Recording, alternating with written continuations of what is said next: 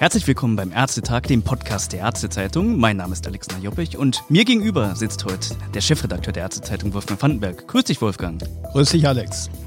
Wolfgang, die Berufsordnung der Landespflegekammer Rheinland-Pfalz ist seit Januar in Kraft getreten.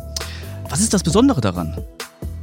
Ja, das Besondere ist, dass wir hier eine Berufsordnung haben einer Pflegekammer. Da gibt's ja noch nicht so viele in Deutschland, erst ja. gerade drei Stück. Ja? Genau. Die Pflegekammer in Rheinland-Pfalz, in Schleswig-Holstein und äh, schließlich die in Niedersachsen. Bei den anderen Bundesländern, da gibt's ja noch spezielle Regelungen, die im Einzelnen noch diskutiert werden, wo auch die Mitglieder auch der Pflegeberufe auch darüber zu entscheiden haben. Mhm. Nun ja, etwas wie eine Berufsordnung gibt es schon für den Bereich der Pflege. Das war mehr oder weniger eine länderübergreifende Berufsordnung gewesen, nämlich der des Deutschen Pflegerats, schon seinerzeit im Jahr 2004, 2005 verabschiedet, aber dass eine Landespflegekammer eine eigene Berufsordnung hat, ist so mhm. ein Novum und insofern natürlich auch schon mal ein wichtiges Signal für alle anderen Pflegekammern, die momentan in Gründung sind. Okay, und konkret, was regelt die Berufsordnung im Einzelnen? Ja, die regelt im Prinzip äh, konkret alles das, was die Angehörigen der Pflegeberufe, dazu zählen halt die Altenpflege, dazu zählt natürlich die Kinder- und Erwachsenenpflege.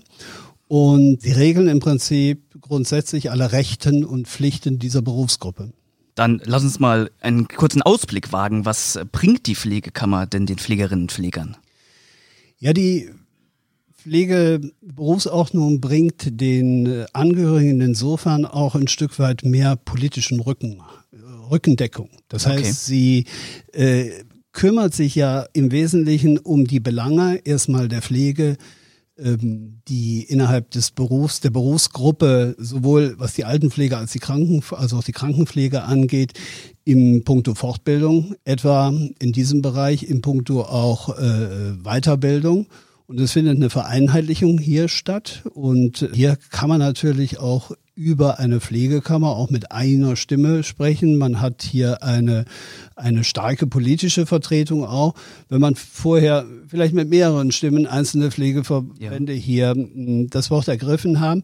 Aber nochmal, es geht ja letztendlich auch um ähm, Themen, um ethische Themen wie etwa auch äh, Schweigepflicht, die Auskunftspflicht, die Dokumentationspflicht und die äh, Pflicht, ich hatte es eben schon angesprochen, ähm, zum Thema Fortbildung. Mhm und auch zum Thema Weiterbildung. Und da übrigens muss man auch bei bedenken, dass die Rheinland-Pfälzer hier schon die Nase vorn hatten, indem sie also bereits schon im Jahr 2017 sich auf eine Weiterbildungsordnung im Rahmen auch der Pflege äh, bemüht haben. Also zusammenfassend kann man wirklich sagen, hier kommt mehr Tempo in dem Bereich, mhm, der ja mhm. so wichtig ist, weil uns ja an allen Ecken und Enden Pflegekräfte fehlen. Genau. Und sind die äh, Pflegekammern damit gleich wichtig oder gar gleich bedeutend mit den Ärztekammern? Das Was denkst du? Ich schon. Das denke ich schon, dass äh, mit der Konstruktion Pflegekammer hier auch eine Aufwertung des Pflegeberufes durch, durchaus stattfindet, dass man hier auch äh, nicht nur innerhalb der Kammer unter den Mitgliedern auch sich auf Augenhöhe begegnet, sondern durchaus auch auf Augenhöhe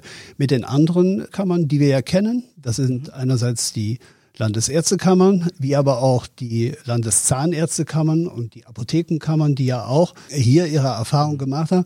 Man darf die Diskussion allerdings nicht komplett ausblenden, die in den vergangenen Monaten auch darüber geführt wurde, äh, über das Thema Pflichtmitgliedschaft in einer Pflegekammer. Dazu gab es noch vor wenigen Monaten ein höchstrichterliches Urteil in Niedersachsen etwa. Man darf das Thema nicht verdrängen, dass grundsätzlich in Frage gestellt wird, ob ein Prinzip der Kammer nicht mhm. irgendwo äh, ja noch zeitgemäß ist. Also diese Frage, die zu beantworten ist. Aber wenn man, wenn man also einen Strich drunter macht, die aktuelle Situation in Rheinland-Pfalz zeigt schon, in welche Richtung das gehen kann. Ja. Und hier hat man sich auch sehr stark an diese allgemeine Rahmenvereinbarung, die der Deutsche Pflegerat, ich hatte es eben angesprochen, 2004 verabschiedet hat, genau. mit elf Verbänden seinerzeit übrigens, sehr stark angelehnt, aber man geht da doch sehr, sehr stark nochmal ins Detail, was letztendlich auch, denke ich, eine gute Orientierung darstellt für alle in der Pflege Beschäftigten. Tja, Bewegung in der Pflege. Wir sind gespannt, wie es weitergeht. Vielen Dank fürs Zuhören und vielen Dank, dass du bei mir warst, Wolfgang. Gern geschehen.